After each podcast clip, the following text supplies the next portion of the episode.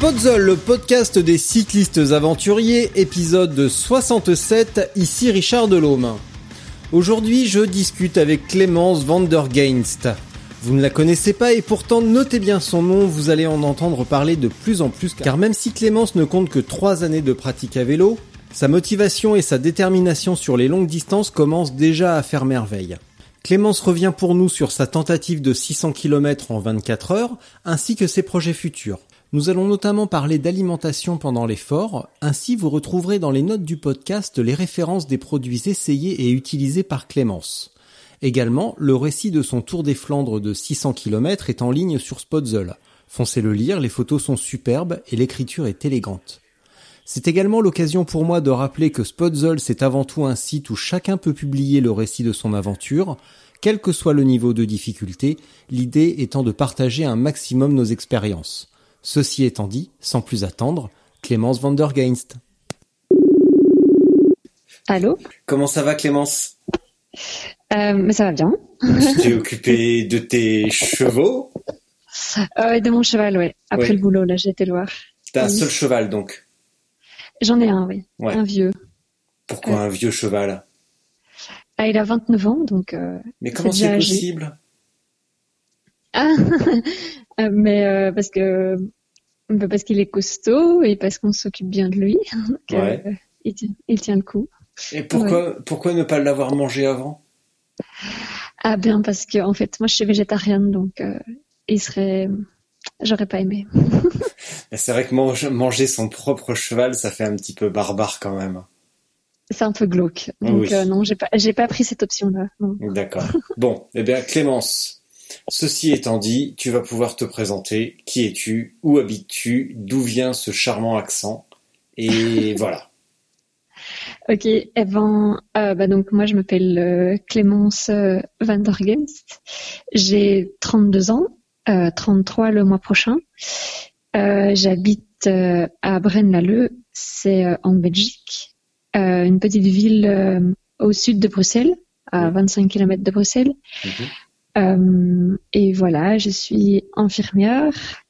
Je travaille depuis 2010 et alors euh, je fais du vélo depuis trois ans. Avant ça, je faisais pas mal de courses à pied. J'ai commencé la course à pied quand j'avais 16 ou 17 ans. J'ai fait beaucoup de courses à pied et alors euh, encore avant ça et en, par- et en parallèle euh, beaucoup beaucoup d'équitation et euh, de compétition de jumping aussi. D'accord. Voilà. Qu'est-ce qui t'a amené au vélo? Eh ben, écoute, c'est un peu euh, un chassé-croisé avec le vélo que j'ai eu euh, depuis quelques années. Euh, au début, quand j'avais euh, ouais, 16 ou 17 ans, j'avais un rêve comme ça de partir en vélo dans le sud de la France, voir mon cousin qui habite euh, dans le sud. Et c'est une idée que j'avais, mais j'étais vraiment, enfin, j'étais ado, quoi. Et, euh, enfin, ça s'est jamais fait, mais j'avais un peu ça comme comme rêve. Et puis après, ben, donc j'ai fait beaucoup de courses à pied euh, pendant mes études et après et en commençant à travailler, c'était mon sport euh, principal. Et euh, j'avais fait quelques challenges de course à pied qu'on fait durant l'été ici euh, dans la région et euh, enfin, j'aimais bien. Mais j'ai tellement couru que je me suis fait vraiment très mal au pied. J'ai eu euh, une fracture de fatigue qui s'est compliquée euh, au pied droit. Et d'ailleurs, j'ai eu des infiltrations et à ce moment-là, en fait, le, chirurgien m'a dit, mais en fait, la course à pied, il faut, il faut vraiment arrêter. Et ça a été super dur pour moi d'arrêter euh, la course à pied. Mais bon, finalement, je m'y suis résolue, mais euh, j'étais vraiment désespérée. Je savais pas quoi faire d'autre. Et euh, mon compagnon, qui à l'époque faisait un petit peu de triathlon, m'a dit, mais enfin, essaye le vélo, c'est un truc pour toi, c'est super chouette. Et moi, je voulais, euh, mais rien entendre de ça. Je disais non, non, moi, je veux faire la course à pied. Le vélo, c'est un sport de mec, c'est trop de logistique, euh, c'est pas pour moi. Et en fait, euh, il y a, euh, il y a trois ans et demi, quatre ans, au solde, il m'a forcé, il m'a traîné dans un magasin Décathlon. Il m'a traîné dans le rayon vélo. Il m'a dit voilà, maintenant, t'en choisis. Et, et j'étais là, mais non, j'ai pas envie, je veux pas, je veux pas mettre de l'argent là-dedans, c'est trop cher. Et, et lui, en fait, en Belgique, je sais pas si c'est comme ça en France, on, il y en a qui reçoivent avec leur boulot des éco-chèques qui te permettent, si tu veux, de, de payer des, des trucs euh, entre guillemets écologiques. Euh, et les vélos, les vélos sont là-dedans. Et donc lui, il a, il a claqué tous ses éco-chèques euh, pour mon vélo. Et donc euh, j'ai choisi, je voulais choisir le moins cher, le vélo Décathlon de route le moins cher. Il m'a dit non, fais, pas ça quand même. Et donc j'ai pris un moyenne gamme, un, un vélo Triban, je crois. Et donc je suis ressortie avec ça, avec les pieds de plomb. Euh, et je, ouais, je, je, crois que le premier tour que j'ai fait avec lui, j'ai fait 30 km et euh, j'étais mais euh, c'était horrible. J'étais avec les encore avec les pédales plates parce que les pédales automatiques, il m'a dit non non non, fais pas ça maintenant. J'avais mal partout, puis je me suis dit non c'est pas possible. Et donc j'ai mis ce vélo de côté et euh, je voulais pas en faire.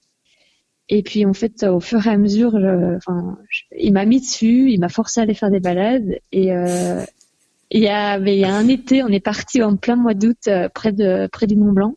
On avait pris les vélos et là, je, je commençais avec les pédales automatiques.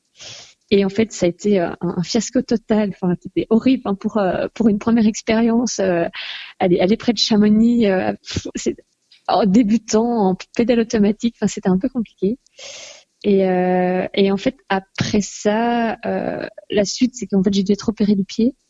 Et là, j'avais j'avais déjà commencé à faire un peu de vélo avant en club et j'avais commencé à, enfin j'ai mordu en fait à la discipline euh, quand j'ai commencé en club. Et puis voilà. Et en fait, euh, bah, j'ai été opérée du pied et après l'opération, j'ai repris le vélo et j'ai jamais arrêté. En fait. Voilà. Comment ça se fait que tu as accroché euh, en club finalement? Mais en fait, donc je, je roulais un petit peu seule. Donc quand j'aimais pas encore trop ça, je roulais un petit peu avec mon compagnon parce que je n'osais pas faire ça seule. Et, euh, et, en fait, il y a un, un club assez euh, important et très sympa, en fait, euh, vraiment pas loin de chez moi, dans le village à côté, que je ne connaissais pas. Et en fait, c'est une, une fille euh, que je connais qui m'a dit, mais enfin, il y a 170 mecs, on est quatre nanas, est-ce que tu veux pas venir un petit peu pour rajouter un peu de sang féminin dans ce club? On se sent un peu seul. Et, et je sais pas pourquoi, j'ai dit oui. J'ai dit oui et donc en fait je me suis pointée, euh, je me suis pointée un dimanche matin euh, mi-octobre. En, je, crois que j'étais même en basket de course à pied. J'avais un legging de course à pied. J'avais mis un short de vélo au-dessus, oh en polar avec un kawaii. Et je suis arrivée comme oh. ça. Ah oui. Et, et là-bas, enfin, il faut imaginer, c'est quand même un gros club. Il y a, il y a cinq groupes de niveaux différents. Et, et les gars, ils m'ont vu arriver. Eux, ils étaient super beaux euh, en lycra, sont des, des, machines de guerre. Et moi, j'arrive sur mon, mon décathlon blanc en basket. Ils m'ont regardé, ils m'ont dit, OK, mais toi, tu vas aller dans le groupe D, toi. et j'ai dit, hmm. ah oui, d'accord. Et donc, j'ai commencé le groupe D, c'est euh, les, les vétérans. Donc, la moyenne d'âge, c'était 75 ans, je pense. par contre, faut que tu traduises là, parce qu'on était 77 ah dans le club, et puis ils ont 75 ans, je sais même pas de quoi tu parles. Ah, d'accord, donc euh, 75 ans la moyenne d'âge et, et, et 170 euh, dans D'accord. Euh, voilà, voilà. Maintenant, donc je, je, me suis pointée là et en fait la première sortie, euh, mon compagnon était avec moi et en fait le, le groupe, euh, enfin on nous a perdus et parce que bah, déjà il roulait pas super vite, il roulait du 19-22 moyenne. Oh. Et euh, ouais non, ils ont réussi à me perdre et, euh, et je me suis dit non mais c'est horrible, ils attendent pas, c'est nul.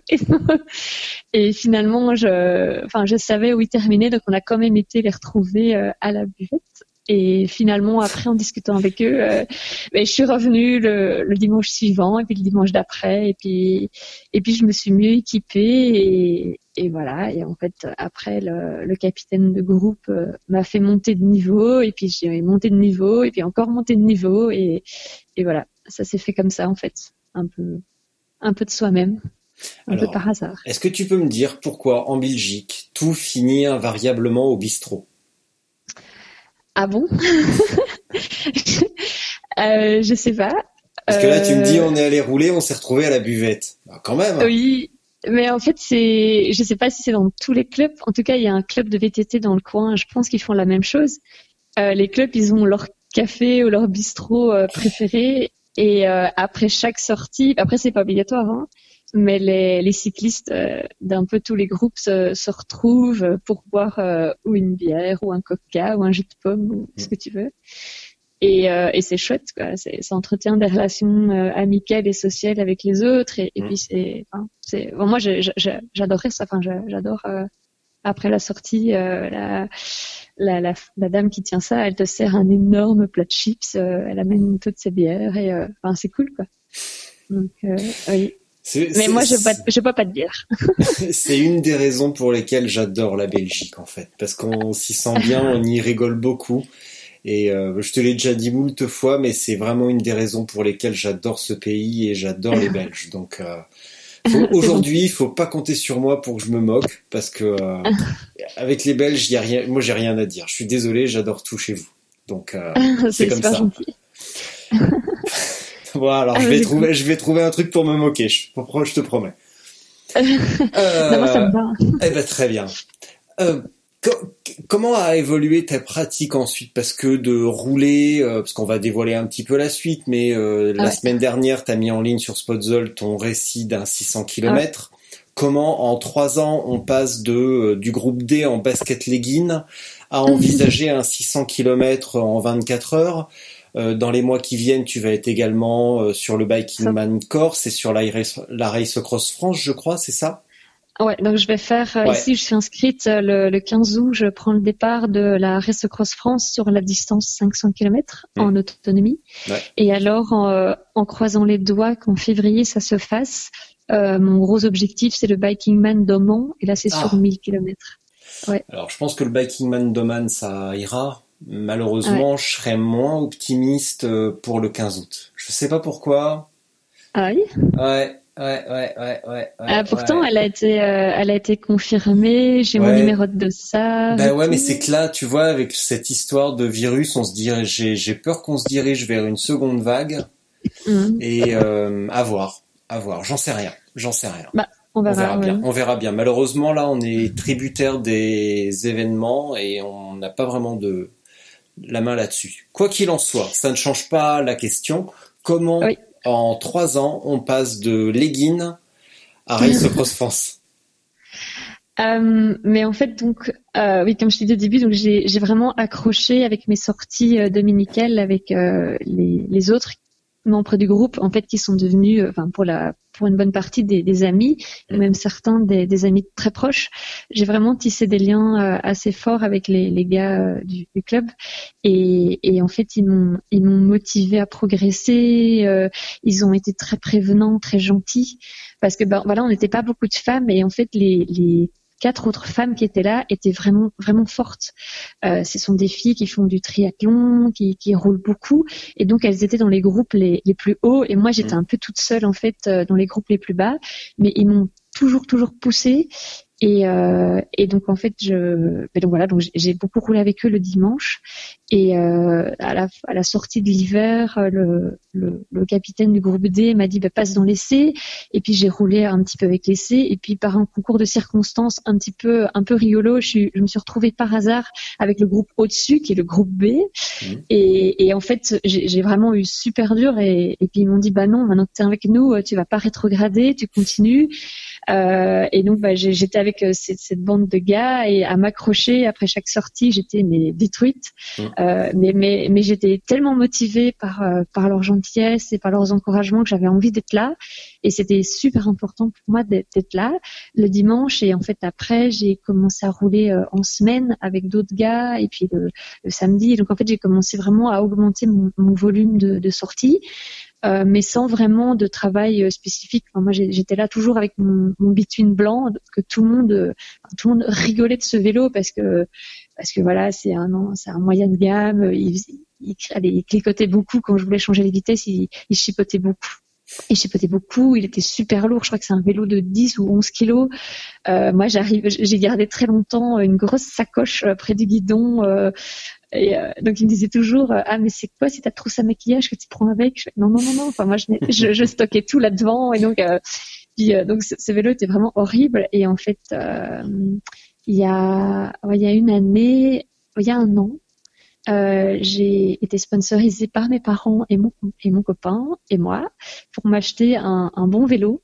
Et donc j'ai acheté un, canyon euh, endurance et là je suis passée de la deux chevaux euh, à, à la BM. Hein. Donc j'ai mm. pris le canyon DI2, euh, euh, Ultegra, euh, carbone. je me suis fait plaisir.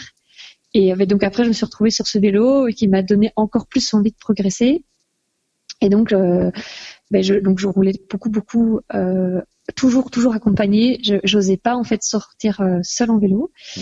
Et, euh, et en fait, c'est un ami qui un jour m'a dit, mais maintenant, euh, si tu veux progresser, il faut absolument que, que tu roules seul. Tu dois pas tout le temps attendre de, de trouver quelqu'un qui, à qui ça arrange de rouler avec toi. Euh, il, faut que tu ailles seul. Et ça a vraiment été euh, un, coup de cravache quand il m'a dit ça. Et je me suis dit, bah ouais, c'est vrai. Et donc, j'ai commencé à rouler toute seule. Et en fait, j'ai, j'avais peur, mais j'ai vraiment bien aimé.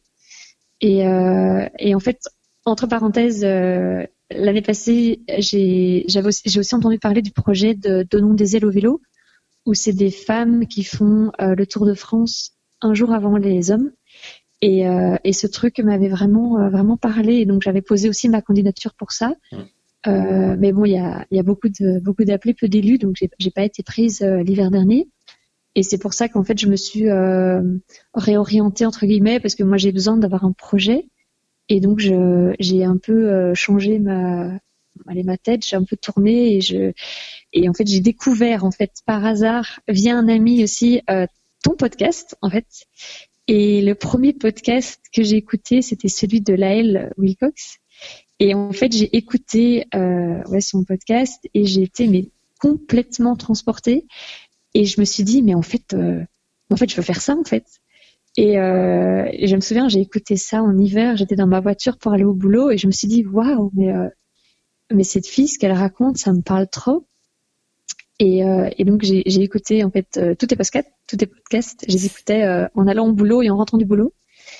Et, et ça m'a vraiment parlé. Et j'ai commencé un peu à en parler à des amis et ils m'ont dit ouais, pourquoi pas, tu pourrais essayer. Et puis en fait, je, je me suis acheté un deuxième vélo, un gravel euh, et en fait, euh, voilà, j'ai un peu chipoté et puis je me suis dit, bah, il faut se lancer à un moment donné.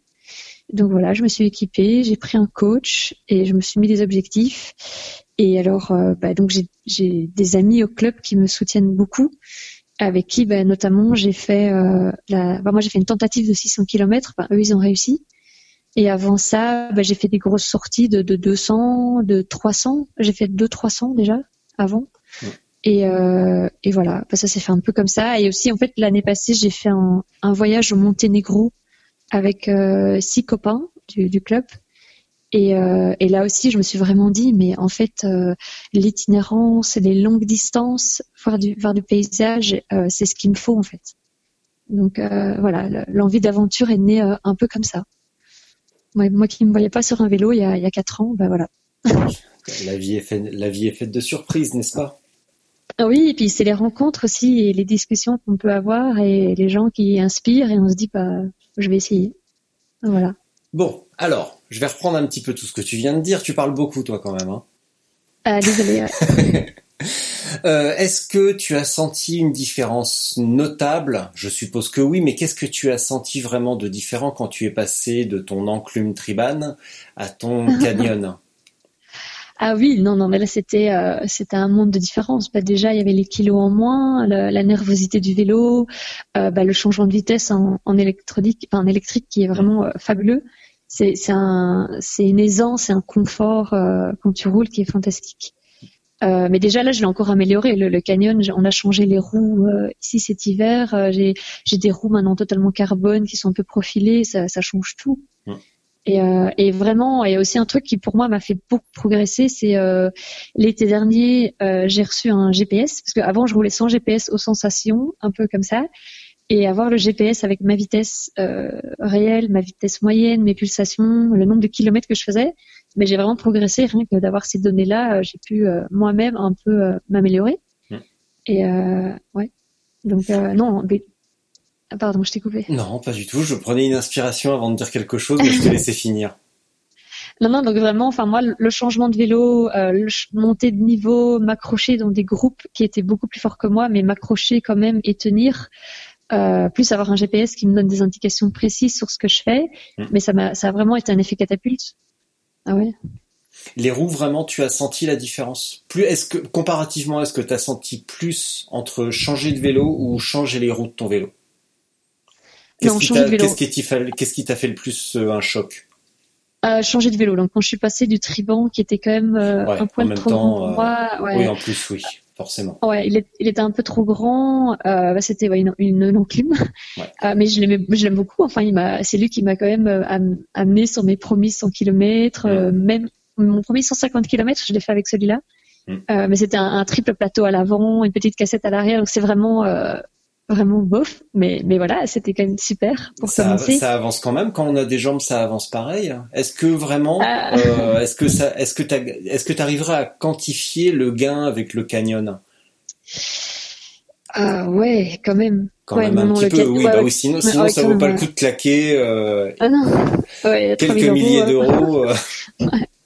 Ah non, non, non, non, quand même, le, changement a été euh, assez, assez fort. Oui, la mm. première fois que je suis montée sur le canyon, j'ai mis des, j'ai pédalé euh, fort comme je faisais sur mon trivan et en fait, euh, boum, le vélo il s'envole, la, la, nervosité, le, non, non, non, ça n'a rien à voir.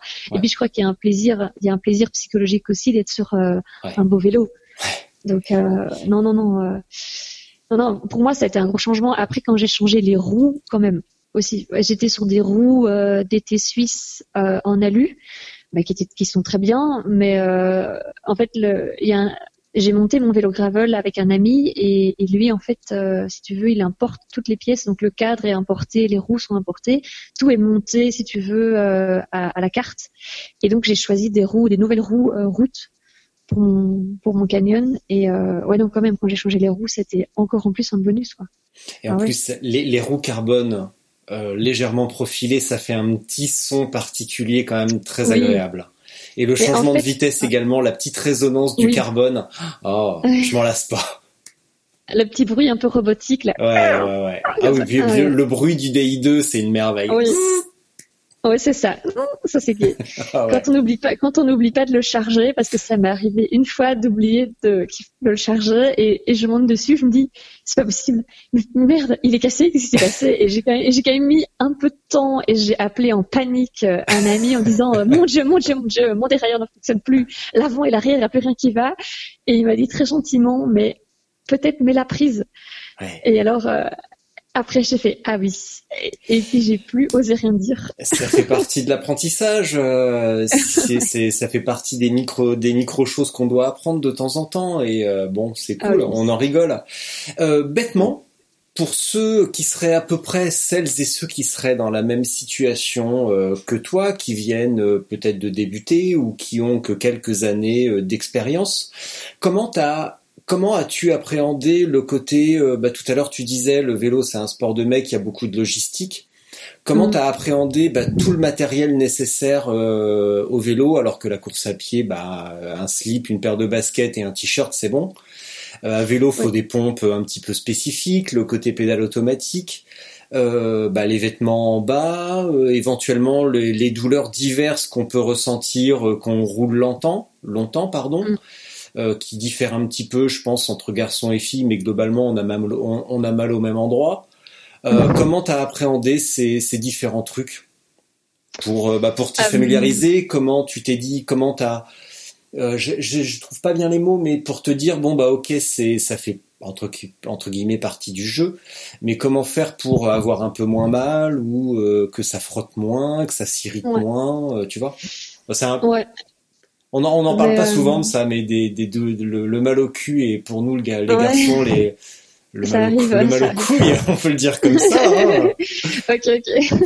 Mais écoute, en effet, quand, la toute première sortie que j'ai fait euh, après avoir euh, acheté le vélo, c'était c'était ça. En fait, je me suis arrêtée et j'ai dit à mon compagnon, mais c'est juste pas possible, quoi. J'ai trop mal aux fesses.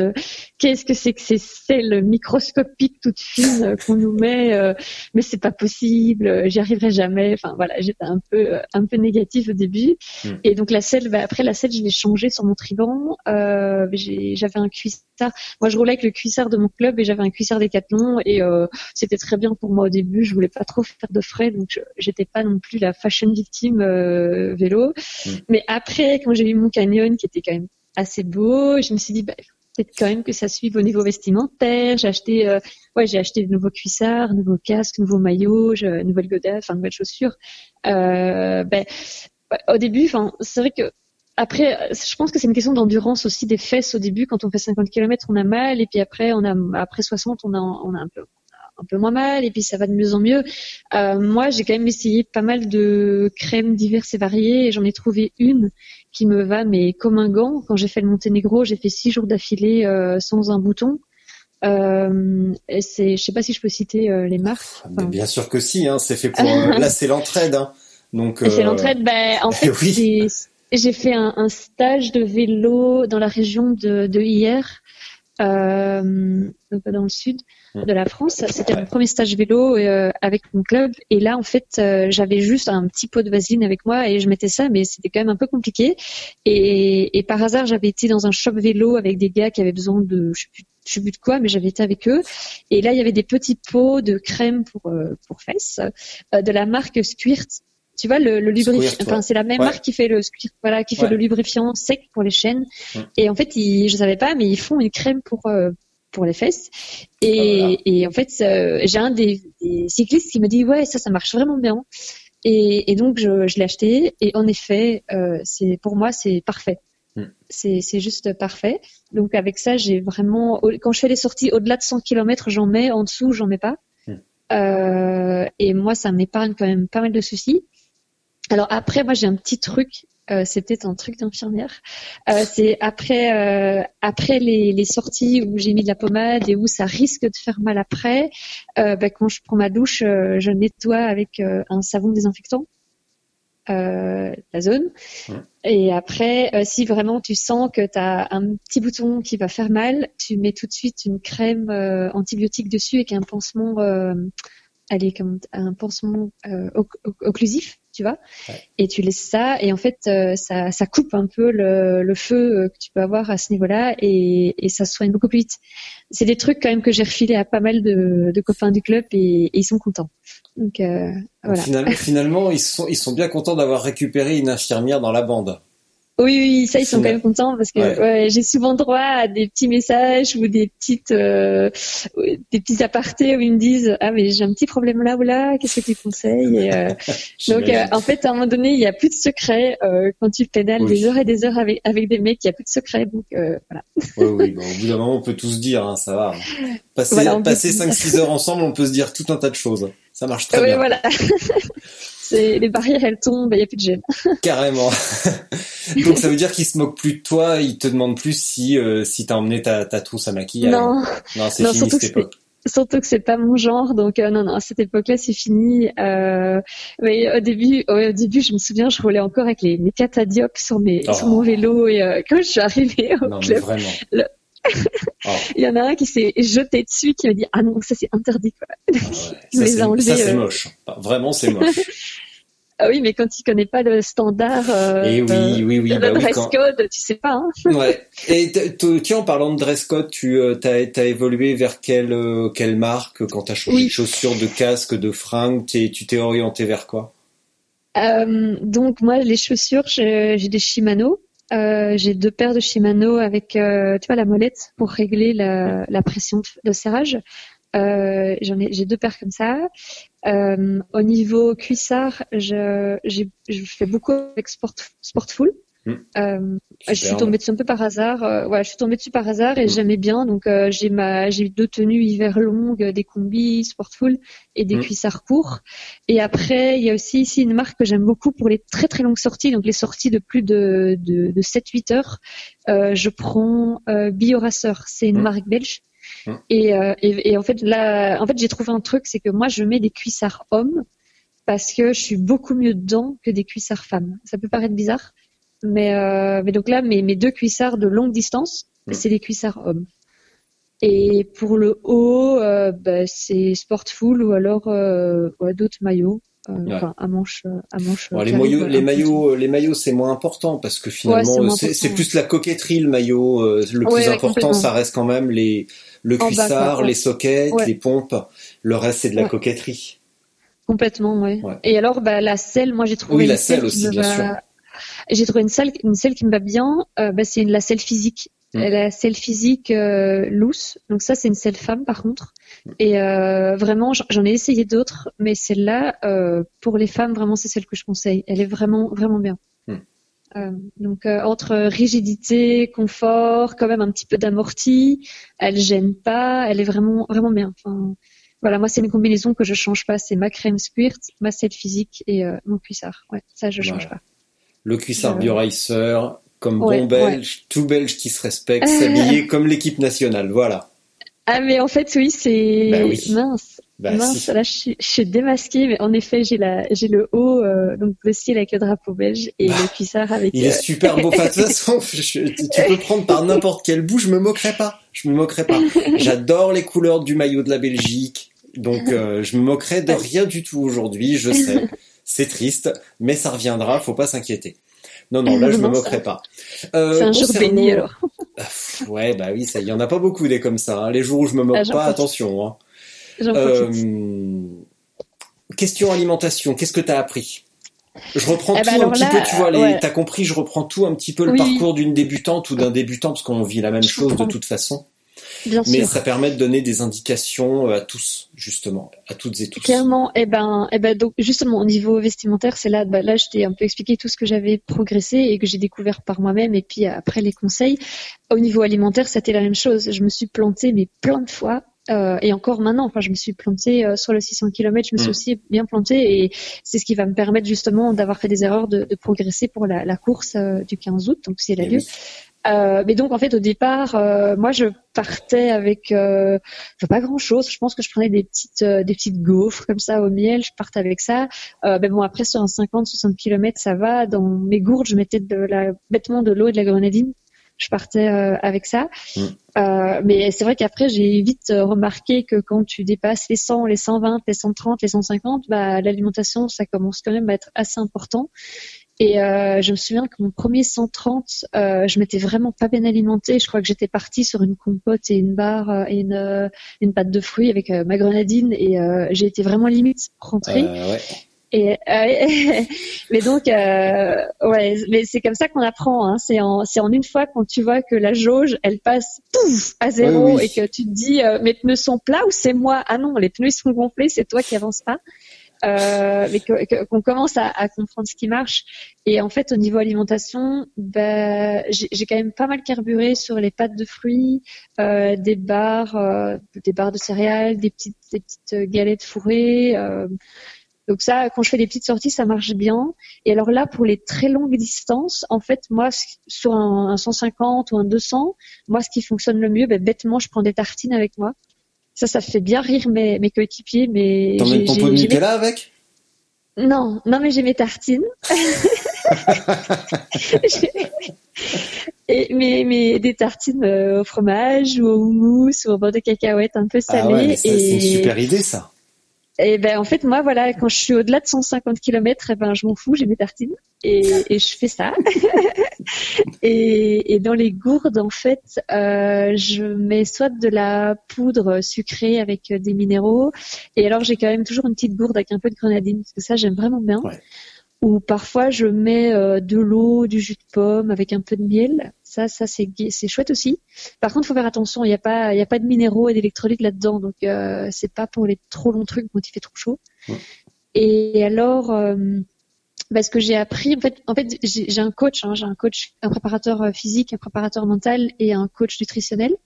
Et euh, je l'ai vu justement, j'ai vu mon coach de nutritionnel après euh, ma tentative de 600 km enfin où je me suis arrêtée à 385 km pour justement des problèmes digestifs et, et, une belle hypoglycémie. Et donc j'ai pas mal discuté avec lui et lui m'a conseillé euh, une gamme de produits euh, à reconstituer avec de l'eau. Et donc j'ai maintenant j'ai des sachets à mettre dans l'eau pour euh, pour boire. Ça c'est vraiment juste la boisson d'effort.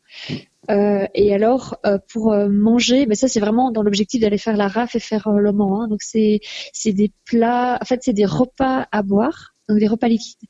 Donc mmh. c'est une poudre. ça peut paraître un peu un peu bof ou pas très très glorieux, mais en fait par par sachet t'as 600 calories.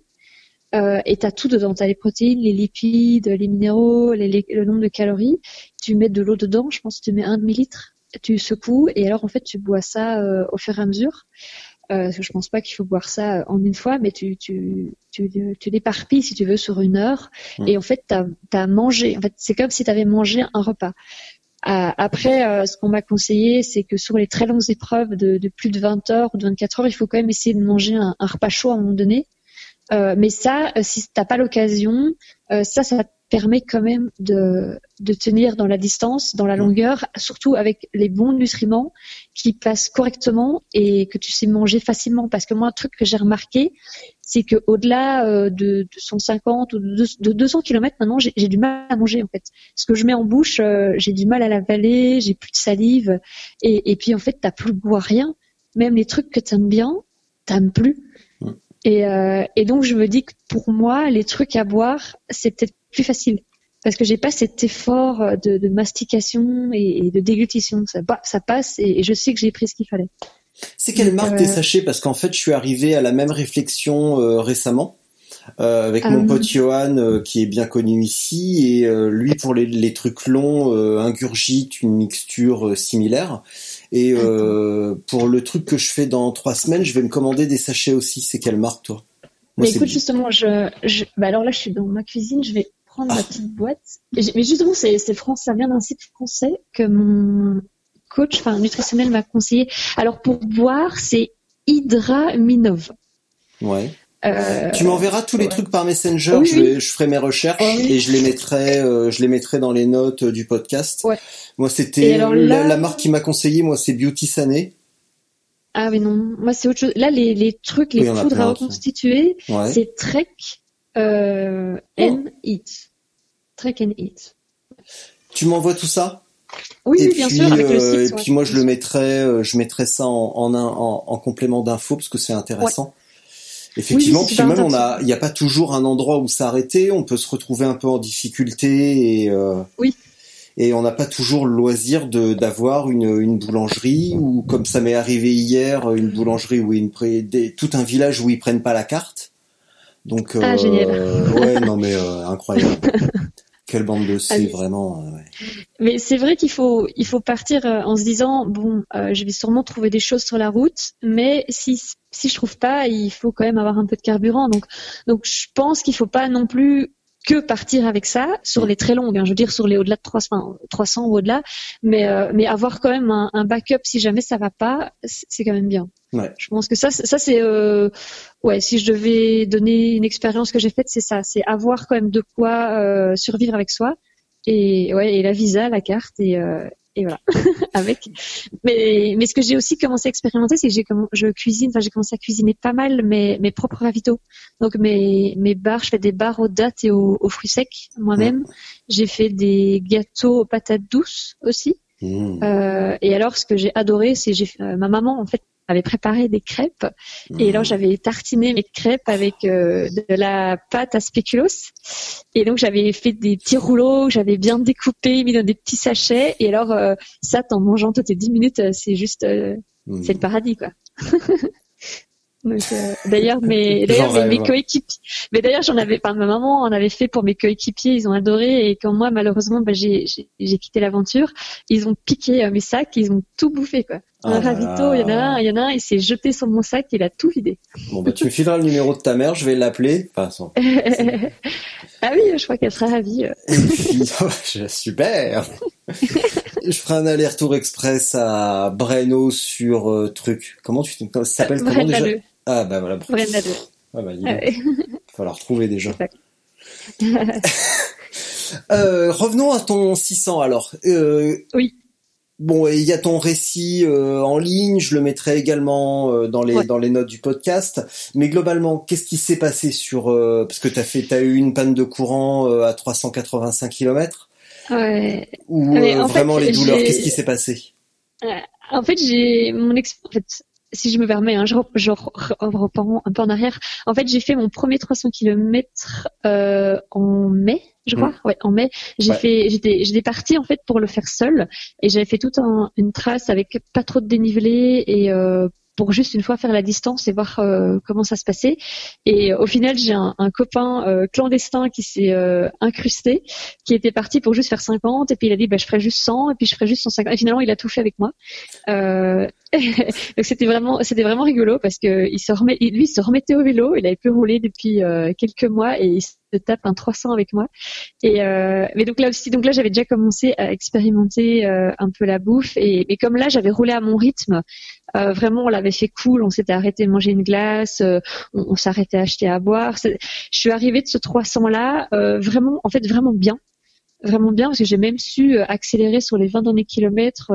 mon papa était venu à notre rencontre en voiture et là j'étais debout et j'ai vraiment su rentrer debout. J'étais vraiment bien. Mmh. ensuite, donc ça, ça m'avait déjà donné une très bonne, une très bonne impression, de très bonnes sensations sur ce genre d'effort. Et le lendemain, j'étais bien. Bah, j'ai un peu mal, quoi, mais j'étais bien. Et en fait, donc, euh, il y avait donc ce projet de, de 600 km que j'avais avec euh, trois autres copains. Et donc, on a fait une reconnaissance. En fait, euh, tout début juin, on a fait la moitié du parcours. Euh, en fait, pour reconnaître les, les, night shops et les magasins qui, qui, seraient ouverts en fait la nuit, mmh. pour pouvoir justement se ravitailler en, en boissons. Et donc on avait, on a fait ça. Mais là, par contre, en fait, pour moi, c'était un monde de différence parce que c'était trois gars qui roulent super bien. Enfin, il y en a deux, c'est des vraies machines. Et euh, ils avaient des prolongateurs à ce moment-là. Moi, j'en avais pas. Et, et, donc Fred et moi, on n'avait pas de prolongateur sur cette reconnaissance. Et Mick et Renault en avaient. Mais eux, c'est vraiment juste des, des, bolides. Donc ils étaient devant.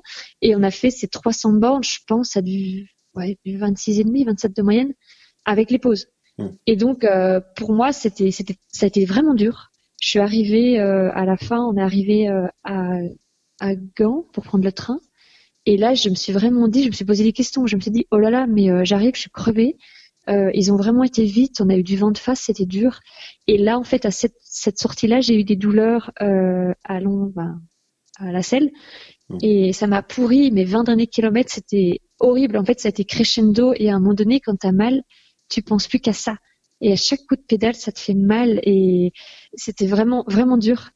Et, là, en fait, Renault euh, m'a aidé sur les dix derniers kilomètres euh, pour terminer cette reconnaissance. Euh, il, me, il joue au bowling avec moi, donc il venait, bam, il me lançait en avant, j'avançais, et puis il venait me rechercher, et bam, il, il me, il me vers l'avant.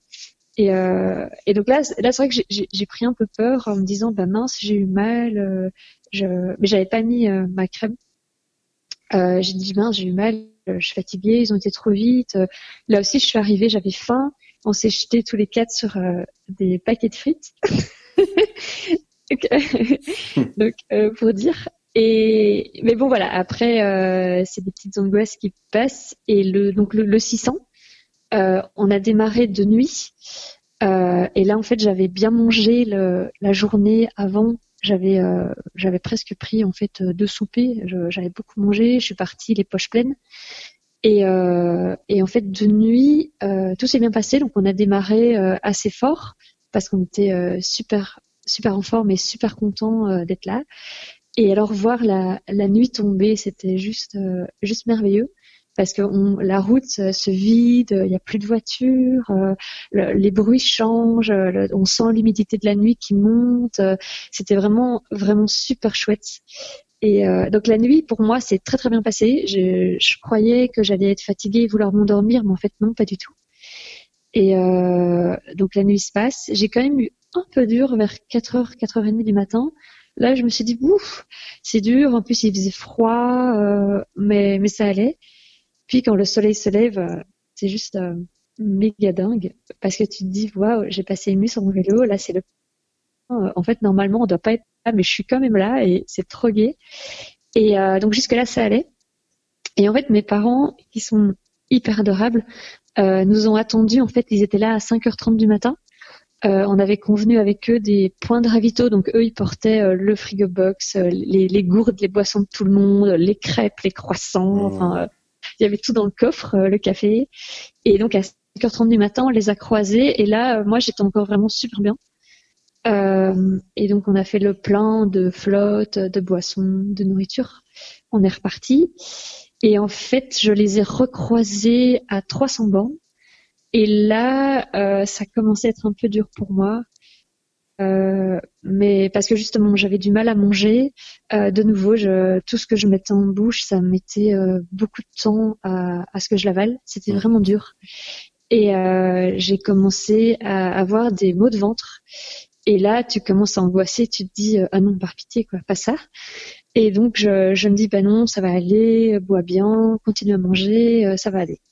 Et donc à 300 km, je croise mes parents et là, en fait, je sais pas, je crois que j'étais, je commençais à sentir la fatigue, euh, j'étais un peu désordonnée, j'ai pris beaucoup de temps à, à vider mes sacoches euh, des déchets, à remettre euh, de la nourriture dedans, à remplir mes gourdes. J'ai pris du temps en fait à faire ça. Et, et au moment où, où, où, Mick nous a dit, bah maintenant en fait il faut y aller parce qu'on est en retard sur notre planning, il faut y aller. J'ai un peu paniqué parce que je me suis dit, mais mince, en fait j'ai pas mangé. Et là, j'ai fait la grosse erreur j'ai euh, affonné en fait euh, euh, du, une bouteille de, de lait chocolaté. Bam, je me suis affonné ça et je me suis affonné une boisson que j'avais pas testée avant et là c'était ma grosse erreur. C'est une espèce de boisson aussi lait, protéines, riche en protéines que tu peux mmh. acheter, je pense, dans les grandes surfaces. Et en fait, je suis, je suis tombée là-dessus et je l'ai affonné. Et je suis repartie comme ça et donc genre dans les 6-7 minutes après, je sens mon estomac qui dit ah non non non non mais là ce que tu as pris euh, ça m'a juste cimenté, euh, ça va pas. Et, et j'essaie d'ignorer ça, je me dis c'est pas grave, ça va passer, tu vas digérer, contente-toi d'avancer, ça va aller. Sauf qu'en fait bah, ça n'a jamais été. Et, et j'ai commencé à avoir des crampes au ventre, c'était vraiment pas chouette. Et puis il y a eu la fatigue, euh, le vent de face, c'était assez compliqué. Et, euh, Ouais, donc en fait, c'est 85 km, c'était une bagarre avec moi-même pour euh, pour dire bon, j'avance encore, je m'arrête, j'ai besoin de m'arrêter, je prends une pause, je, je, recommence. Et donc j'ai quand même euh, ralenti quand même le, groupe. Et euh, et en fait, euh, à un moment donné, je, je, me suis rendu compte que je, perdais ma lucidité. Euh, quand je me couchais dans mes bars, je, m'endormais en fait, je fermais mes yeux et je, commençais à m'endormir. Mmh. Et là, c'était vraiment à chaque fois, je me disais, ben mince, en fait là, je sens que ça déconne, ça va pas. Après chaque arrêt, pour me soulager, parce que ça commençait un peu à, craindre à ce niveau-là, donc j'avais besoin de me soulager plus souvent. Euh, je me disais, bon, allez, maintenant ça va aller, ça allait bien dix minutes, et après j'avais de nouveau une vague, et, ça n'allait pas. Et en fait, à un moment donné, j'ai eu une hallucination. Euh, parce qu'à ce moment-là, j'étais tellement un peu euh, déconnectée de moi-même et tellement fatiguée que je m'étais collée dans la roue de Renault. Et tout ce qu'il faisait, je le faisais. Il buvait, je buvais. Il se couchait, je me couchais. Il changeait de vitesse, je changeais de vitesse parce que je crois que je savais même plus trop réfléchir moi-même à ce qu'il fallait faire. Et en fait, lui, il a un, tatouage sur le mollet gauche. Et je regardais son mollet. Et à un moment donné, son tatouage me parle et commence à bouger. Et là, je me dis, ouh, ma grande, ça, c'est pas normal du tout. et, et, donc, j'ai demandé un arrêt. Et là, en fait, euh, les gars ont discuté entre eux et et Renaud m'a dit, euh, avec beaucoup de gentillesse, il m'a dit, mais Clem, il reste 10 heures, 10 heures de vélo. S'il m'avait dit 200 bornes, je pense que j'aurais pas capté. J'aurais dit non, non, non, 200 chez les fers, ça va aller. Mais là, il m'a dit 10 heures. 10 heures. Et en fait, je me suis presque liquéfiée et je me suis dit, mais non, dans l'état actuel, en fait, ça va pas. Et, donc, très vite, en fait, j'ai pris sur moi et je dis, bah non, en fait, je vais vous laisser à la prochaine ville et je vais rentrer en train parce que sinon j'allais bousiller leur, euh, leur exploit en fait. Tu vois, si j'étais euh, têtue, parce que je suis très têtue et je, je déteste faire demi-tour. Enfin, je, je, moi, j'avais, c'est prévu la ligne droite, je, je vais en ligne droite. J'aime pas, j'aime pas faire demi-tour. Et, et là, en fait, je me suis dit, bah non, pour eux, je peux, c'est impossible. Et puis pour moi, c'était la limite en fait. Et donc, euh, on a continué et moi, je me suis arrêtée à Bruges. Et là, j'étais à 385. Et là, il y a Mick qui me dit, mais en fait, euh, allez, il fait encore 15 km, tourne dans Bruges, t'auras ton 400, c'est un beau chiffre. Et là, je me suis dit, non, c'est pas possible, euh, j'ai pas, euh, là, j'ai plus cette volonté-là, je m'en fous du chiffre. Chaque pavé, parce que Bruges est une ville où il y a beaucoup de pavés, c'est une vieille ville, une vieille ville. Chaque pavé, c'était une douleur, mais j'avais l'onde de choc du pavé qui allait de mon pied jusque dans mes épaules. À chaque fois, je craignais d'avoir une urgence euh, euh, sanitaire, tu vois. C'était horrible. Et donc, je dis non, non, non. Là, moi, j'ai décidé que j'arrêtais. C'est terminé. Je, vais à la gare. C'est fini, quoi. Euh, et donc, clairement, je crois que je me suis plantée sur l'alimentation. Je pense qu'avec la fatigue, Euh, je, j'ai plus mangé assez régulièrement, alors qu'au début, je mangeais toutes les 20 minutes, j'avalais quelque chose. Là, je l'ai plus fait. Et donc, j'étais euh, clairement en hypoglycémie, euh, fatiguée, probablement un peu déshydratée parce que parce que j'étais malade. Mm. Et, euh, et, voilà. Et, et alors, j'ai avalé ces trucs que je bois jamais euh, pendant que je roule. J'ai avalé ça et ça m'a plombé l'estomac. Et aussi une autre erreur que j'ai faite, mais ça, je l'ai découvert le soir j'avais mis donc à chaque fois dans mes gourdes, euh, je mettais des pastilles euh, de minéraux, mais c'était zéro calorie. Et moi, j'avais pas pensé que dans le zéro calorie, ils mettaient de l'aspartame. Sauf que moi, j'en ai bien bouffé euh, 7 ou 8 des pastilles comme ça, et j'ai lu la notice par après, et il était mis à usage excessif, effet laxatif. Et donc, euh, je me suis dit, ah ok, mais en fait, j'aurais jamais dû prendre ça non plus. Et donc, je pense que c'est un concours de circonstances de fatigue, d'erreurs alimentaires, d'erreurs euh, d'hydratation euh, qui m'a fait planter en fait. Donc euh, ouais, voilà. Bah, c'est comme ça qu'on apprend. Exactement. Tout à l'heure, tu m'as dit j'ai un coach, tu as trois coachs.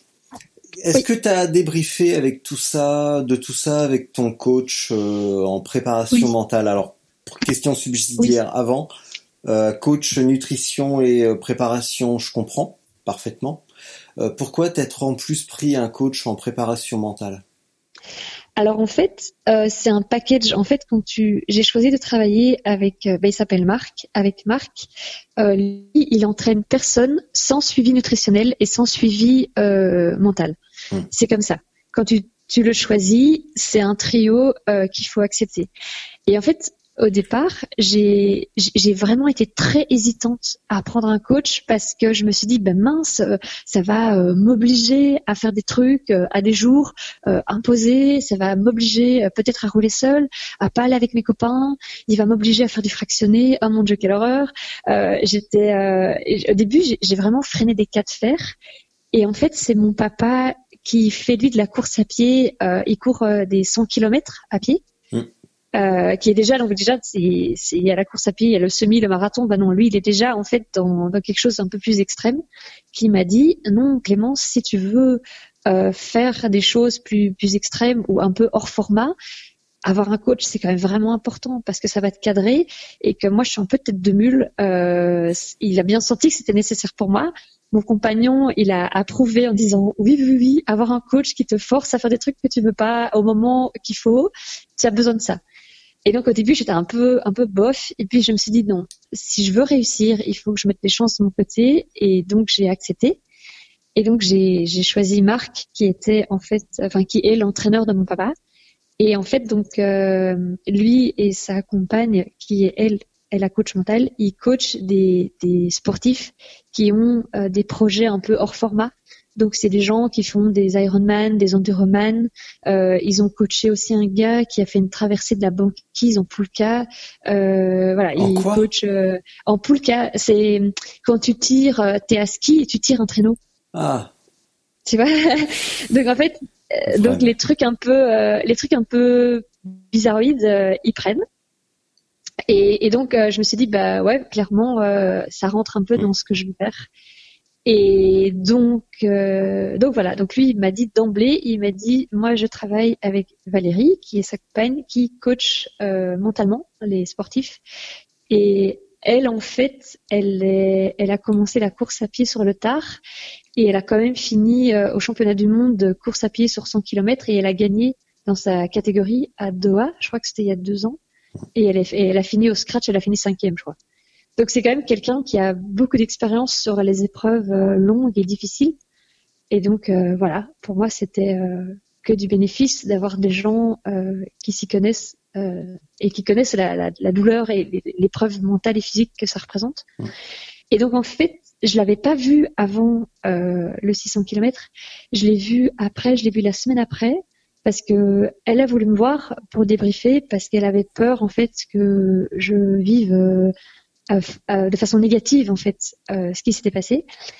mais en fait, j'avais déjà pas mal relativisé et en parler avec elle, bah, ça a confirmé les conclusions que je m'étais données.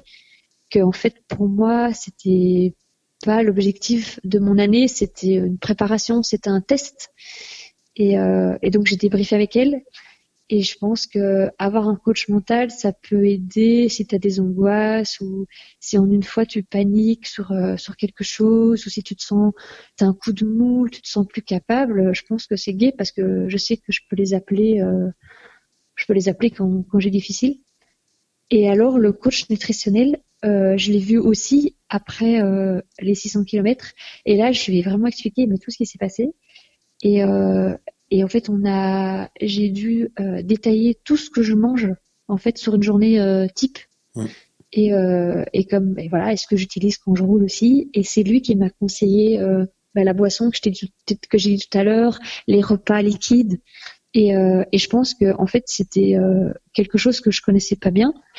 Et, et c'est bien d'avoir quelqu'un qui te dit, ben voilà, euh, entre une et deux heures tu, de vélo, tu prends ça. Quand tu dépasses les trois heures, tu passes là-dessus. Et puis après, tu, tu bois ça. Et puis euh, bah, après, c'est vrai que ça enlève un peu le côté poétique euh, du vélo où, où, tu fais un peu, allez, aux sensations, ça devient un peu millimétré. Mais, mais je pense que si on veut réussir, c'est quand même important de, de connaître la machine et de savoir ouais. quel carburant il faut mettre. Donc, bah, euh, voilà. Oui, comme tu dis, le côté romantique c'est bien, mais euh, quand tu finis avec le bide en travers, avec euh, Ah une déshydratation carabinée et euh, une hypoglycémie des familles, tu te dis bon le romantisme ça va aller. ouais, sur ce moment-là, j'y pensais pas euh, au ouais, côté avait... ouais, romantique poétique. Quand t'as mal partout et mal au cul, il y a plus de poé... il y a plus de poésie dans ces moments-là. Non. non, c'est vrai que là le côté cycliste poétique, il est parti. ouais ouais. ouais. Donc, euh, donc voilà, je sais pas si j'ai répondu à ta question. Mais oui, mais oui, mais oui. euh, j'ai vu que tu as bien récupéré, malgré tout, que tu es oui. remonté rapidement en selle. Oui. Autant physiquement euh... que mentalement, j'ai pu voir ça sur Strava et il n'y a pas eu de gros moments de break et d'arrêt d'arrêt prolongé pour récupérer. Donc bah en fait, j'avoue, j'avoue que je l'ai pas senti tout de suite, mais quand je suis remontée sur mon vélo quelques jours après, j'ai eu euh, une très, enfin une petite douleur dans le tendon d'Achille à gauche. Et comme je suis un peu, euh, un peu stressée avec la course qui arrive, là, là c'était dans un mois et demi, maintenant c'est dans un, un, mois, je, je paniquais un peu de me dire, oh là là, c'est pas le moment de développer une tendinite, cette douleur, tu dois l'écouter. Et donc j'ai quand même sacrément levé le pied. Là, ça fait 15 jours que je roule beaucoup moins que ce que j'ai l'habitude de faire. Mmh. Mais ça, c'est voulu, c'est parce que j'ai eu un peu mal et je préfère vraiment préserver mon tendon. Tant pis, euh, tant pis pour les, les, entraînements qui ont sauté, mais ça sert à rien de bourriner dans des entraînements et arriver avec une tendinite euh, à, à l'épreuve. Je préfère euh, sauter, bien me remettre et, et voilà, et, et, aller sur des jambes qui vont bien. C'est oui. que là, pour le moment, je suis un peu calme. Mais, mais, en effet, j'ai repris assez vite et sans, sans, douleur. Déjà, le lendemain, ça allait. Le surlendemain, c'était oublié. Mm. Ouais, ça, ça allait bien. Ouais. Euh, ouais. D'ici, donc là, c'est le 15 août, tu fais la RAF euh, 500. Ouais. Ça va être euh, plutôt vallonné, plutôt plat. C'est parce que j'ai pas du, j'ai pas la moindre idée de, de ce qui s'y passe. Ben en fait, c'est quand même assez violent et je crois que je me suis un peu engagée là-dedans sans me rendre compte vraiment de ce que c'était. En fait, c'est tous mes, mes copains du club qui me disent mais tu sais ce que c'est, tu sais ce que c'est, tu sais ce que tu vas faire? et je dis oui oui mais ça va aller, faites-moi confiance. Et en fait j'ai un, un ami euh, qui s'appelle Michael. Et lui, en fait, c'est un, un, cycliste incroyable. Il roule 40 000 km par an, déjà, pour mmh. euh, te donner un peu la carrure de, de cette personne. Et, et, en fait, on discutait et je lui ai dit, tiens, regarde, regarde, Michael, je vais te montrer le parcours de la RAF. Il est devenu blanc. Il m'a dit, mais, mais t'es folle. Il dit, il y a 10 000 de dénivelé, il y a 7 cols, il y a le Ventoux. Euh, mais euh, il dit, mais même moi, je sais pas le faire. Et, et là, je, je l'ai pas cru. Je suis sûre que lui serait le faire. Mais c'est vrai que là, j'ai un peu le ventre qui s'est serré. Je me suis dit, Vraiment, ouais, c'est, vraiment difficile. Et, mais non, non, mais je rigole, je sais que c'est difficile. Mais donc, en fait, c'est ça, je pense qu'il y a un peu moins de 10 000 mètres de dénivelé. Il y a 36 heures pour faire le parcours et c'est 500 ou 520 kilomètres. Il démarre près de Cannes, à mmh. Mandelieu-les-Napoules. Mandelieu-la-Napoule. Voilà, voilà Mandelieu-la-Napoule. Mon compagnon, il dit euh, Mandelieu-la-Poupoule. Mais il a bien raison. Il y a de la poupoule là-bas en plus. Il y a de la poupoule. au bord de Merson, il y a des poupoules. Ouais. Et, euh, et donc en fait après, en fait, tu remontes et tu vas dans le Vercors en prenant les, les beaux cols et notamment le Ventoux. Et je crois parce que je suis pas sûre des heures de départ, mais je pense que le Ventoux, on va se le manger de nuit. Et moi, je l'ai jamais fait. Alors de nuit, ça va être sympa. Eh ben, du coup, euh, la question qui va peut-être te fâcher, comment on prépare la montagne quand on habite au plat pays Oui, alors, euh, plat pays, bah, écoute, pas tant que ça.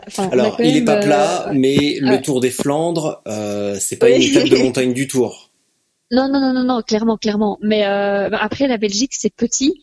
Euh, donc en fait, tu sais très facilement bouger du nord au sud et si tu veux aller hmm. chercher quelques oui, quelques belles montées, il y a peux aller vers Liège effectivement entre Liège et Bastogne, il y a quand même du beau talus effectivement. On peut voilà, on peut aller chercher des talus, mais c'est clair que c'est pas des montagnes, c'est limite des petites collines. Euh, mais bon, il y a quand même moyen. Après, euh, si tu es motivé, tu peux choisir une belle pente et tu la fais euh, tu la répètes, tu la répètes, tu la répètes, pour, pour travailler ça. Alors après, en fait, avec mon coach, euh, ce qu'on fait, euh, donc j'ai, en fait, c'est via une application. Il m'envoie tous les dimanches soirs euh, mon planning pour la semaine. Et donc souvent, enfin maintenant, je, au début j'y connaissais rien, mais là maintenant je commence à voir qu'il y a une certaine logique et répétition de certains exercices. Donc en fait, bah, clairement j'ai pas de montagne, mais je, travaille du fractionné sur sur des, des 200 mètres, des 500 mètres, des 800 mètres. Après, je travaille des fractionnés aussi en fonction des minutes ou des pulsations, pas spécialement en fonction de, de la distance. Donc déjà ça, je pense que ça travaille la puissance.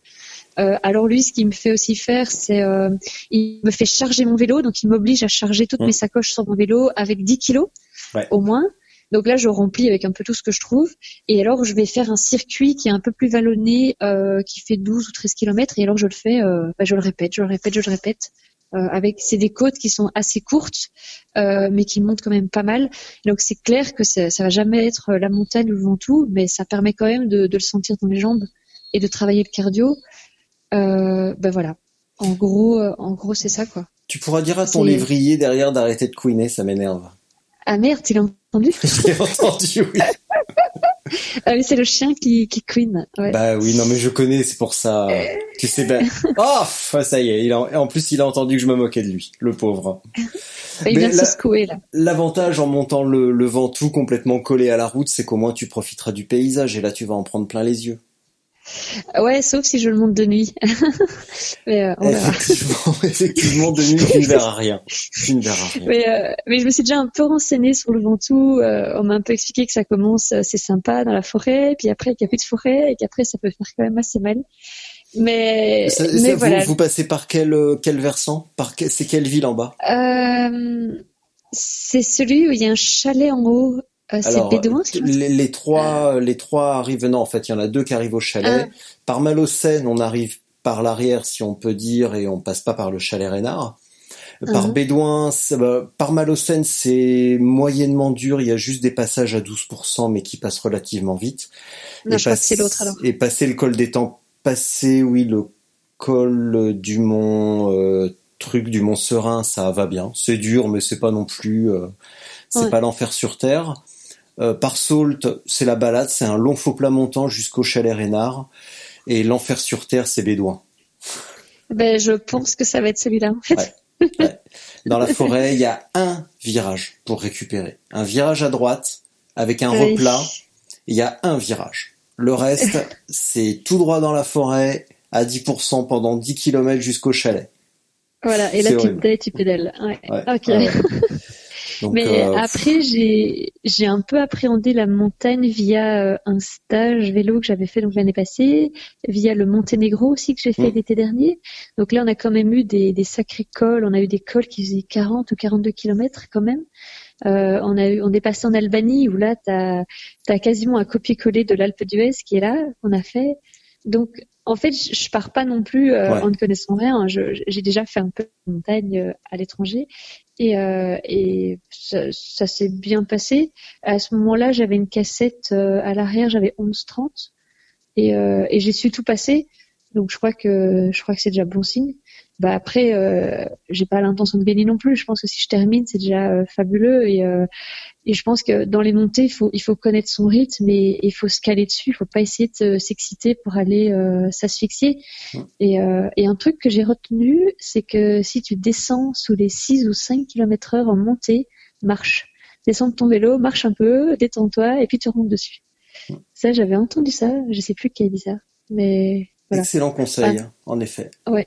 mais je me demande si c'est pas chez toi que j'ai entendu ça. C'est probablement Pierre Arnaud Le Magnan parce que ce, ce conseil émane de, de, ah de, ce, de, de, de PA, ouais. Ah voilà, voilà. Il eh ben, déjà eh ben, dit avant. Voilà. et... Eh ben, je l'ai bien imprimé et, et en fait, c'est ça qui est génial, c'est que quand tu, tu écoutes, que tu parles avec des gens, c'est que tu peux vraiment euh, t'enrichir de leur expérience. Et donc moi, j'ai comme ça des conseils que j'ai imprimés dans ma tête. Et j'espère que quand je serai bien fatiguée, bah, ça va ressortir. Et ça, ouais, je l'ai imprimé, quoi. bah, tu pourras euh, m'appeler en plus. Hein. Tu, m'as, tu pourras m'appeler pour m'insulter, n'hésite pas. je le vivrai très très bien. Et tu sais quoi? On va parler du Monténégro maintenant. Parce que, ah, pareil, j'aime la Belgique, mais s'il y a un endroit que j'aime sur Terre, c'est les Balkans. Donc, ah euh, mon dieu, c'est magnifique. Ex-Yougoslavie, Albanie, euh, Monténégro, tout ce bazar, j'adore. Ouais. Qu'est-ce qui s'est passé là-bas? Ben, en fait, c'est aussi un projet qui est, qui est né euh, totalement. Euh, c'était un peu farfelu. Donc en fait, euh, quand j'ai vraiment accroché au vélo il y a deux ans, enfin le vélo c'est vraiment devenu ma passion. C'était en, en, mode on-off. J'ai adoré et je voulais absolument. Au départ, je voulais absolument partir de chez moi et aller à Copenhague. Donc rien à voir.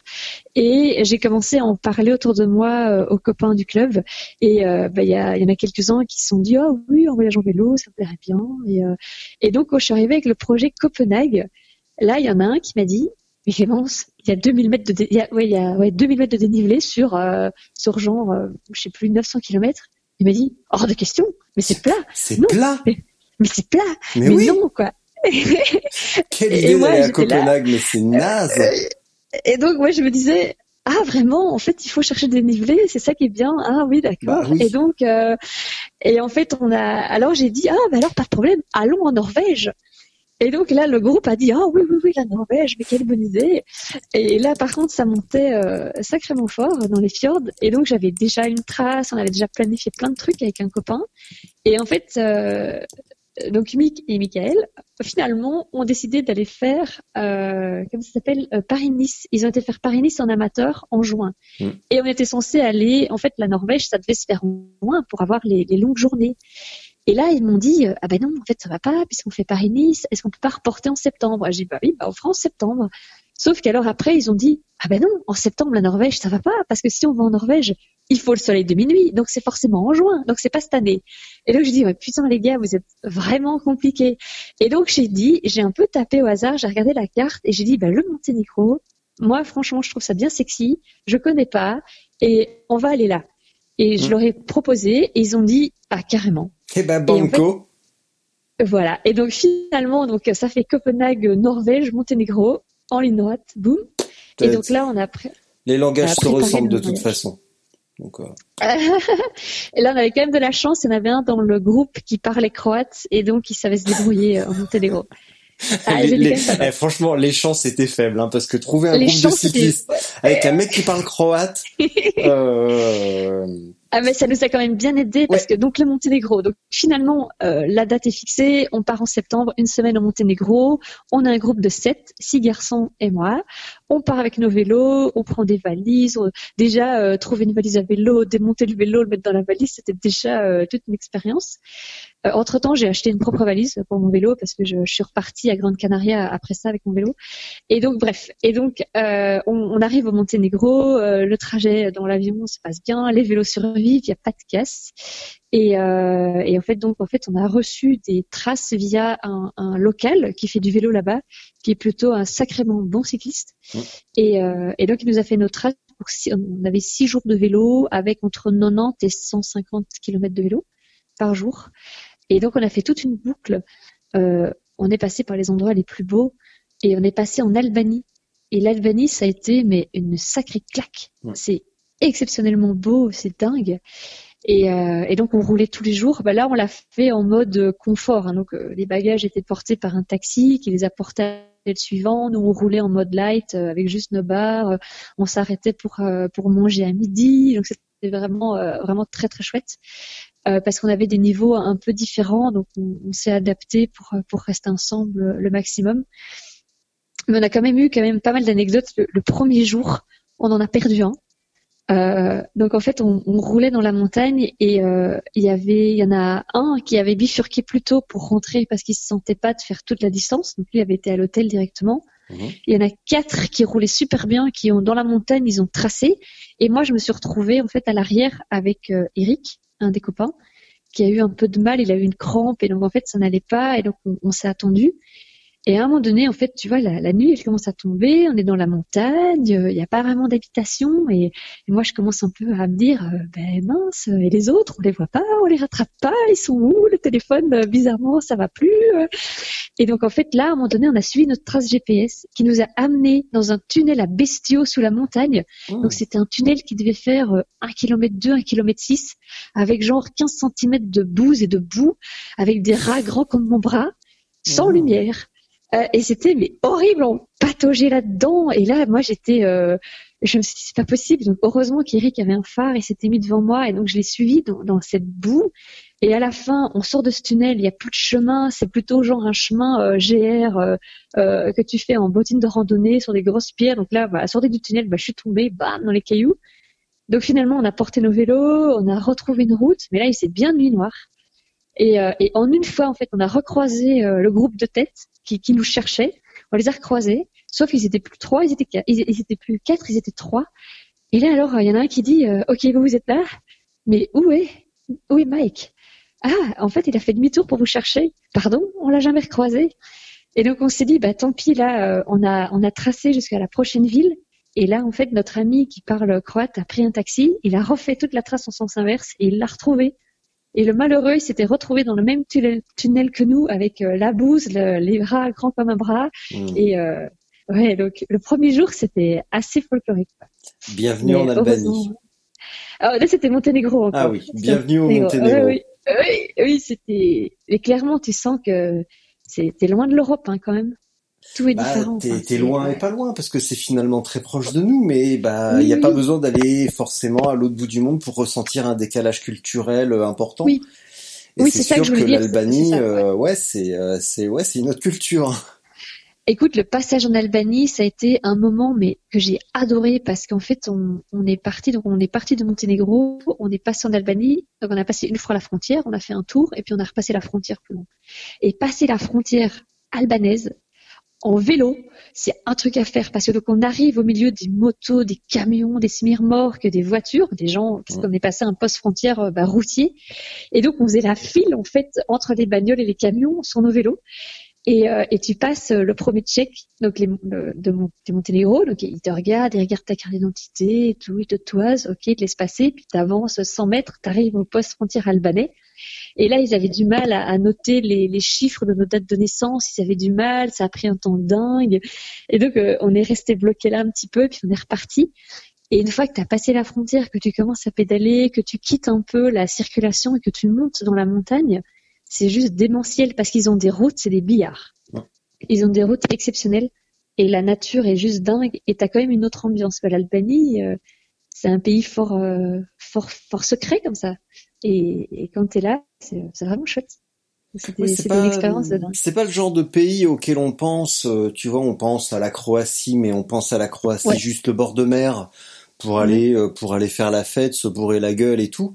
Mais euh, la Serbie, c'est super, la Bosnie, c'est magnifique. La Slovénie, n'en parlons pas, c'est encore plus dingue. Et le Monténégro, enfin toute cette zone, c'est c'est puis les gens sont super gentils, c'est c'est pas loin. C'est pas loin, tout en étant, euh, tu sens que ouais, là vraiment on est. c'est vraiment la, c'est vraiment la une des portes avant l'Orient, avant la Turquie, avant mm. tout ça, avant la Grèce. C'est vraiment autre chose. C'est c'est pas ah loin. ça rien à voir. On passe un bout de Suisse, éventuellement un bout d'Italie, et puis boum, on est en Slovénie. Et c'est, on sent tout de suite la différence. C'est, euh, c'est vraiment génial.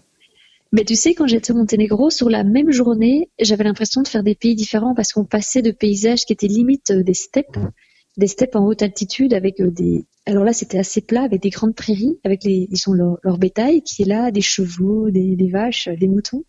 Et puis en une fois, donc tu passes de la steppe, tu passes au bord de mer qui est qui fait fort euh, penser au bord de mer euh, méditerranéen. Mm. Et puis tu as des montagnes, bam, tu te crois dans les Alpes en une fois, et c'est super vert, c'est super joli. Donc, ce que j'ai adoré dans ce pays, c'est qu'en fait, sur une semaine, tu as vu plein de paysages.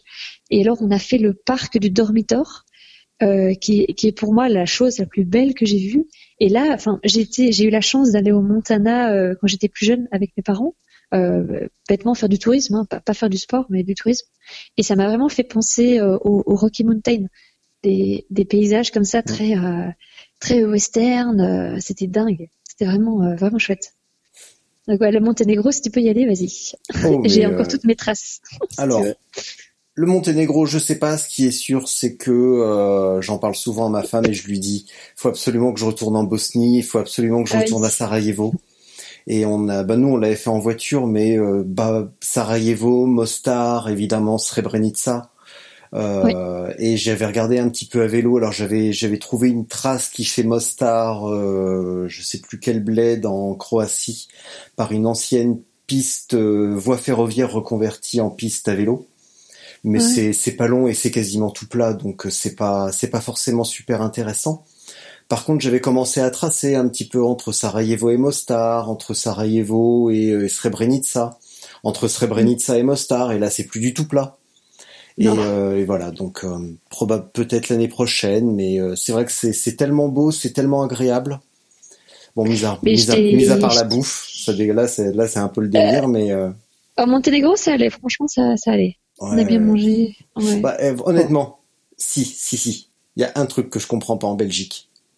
Pourquoi votre viande, pourquoi la viande des hamburgers est grise?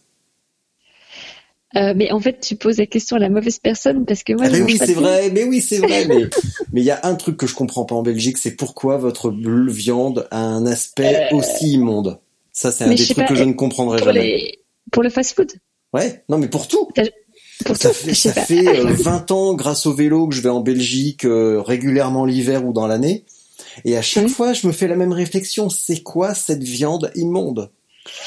Mais t'as jamais vu le film Dickeneck ben, bien sûr que si, je le connais par cœur. Euh, ben voilà, ben écoute, quand il te dit il y a quoi dans les fricadelles, ben il y a tout le reste en fait. C'est le reste, euh, on mélange. on appelle ça communément de, la, communément de la merde pour votre information.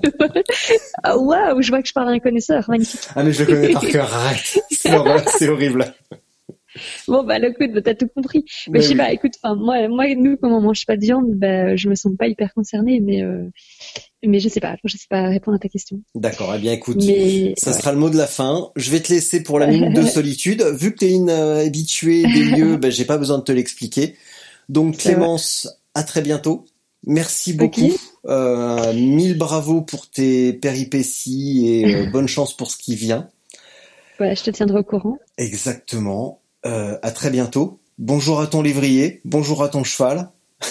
bonjour à ton Ça va là, il dort à mes pieds et, mon compagnon est rentré discrètement. Et il dort, il, dort, il dort aussi à tes pieds. Très bien. Nickel. Non, non, non, non, non. non. Eh ben, écoute, tu le salueras de ma part. Et voilà. Je ferai ça. Je te laisse pour la minute de solitude. À très bientôt, eh ben, Clémence. Merci. Ah, Merci. Au oui. vas-y, vas-y. Non, je voulais, hein. je voulais, te remercier. Je voulais te remercier en fait euh, de m'avoir euh, contacté et de m'avoir permis de m'exprimer. Mais non, parce que c'est toi qui m'as contacté en tout premier. Oh, mais ça date. Toi. Ça... date, mais n'empêche que c'est toi parce que tu m'avais écrit pour me demander un truc sur des sacoches ou je ne sais plus quoi. Oui. Après, tu m'avais demandé un truc pour des prolongateurs ou un antivol et je t'avais dit tiens, tu me laisses.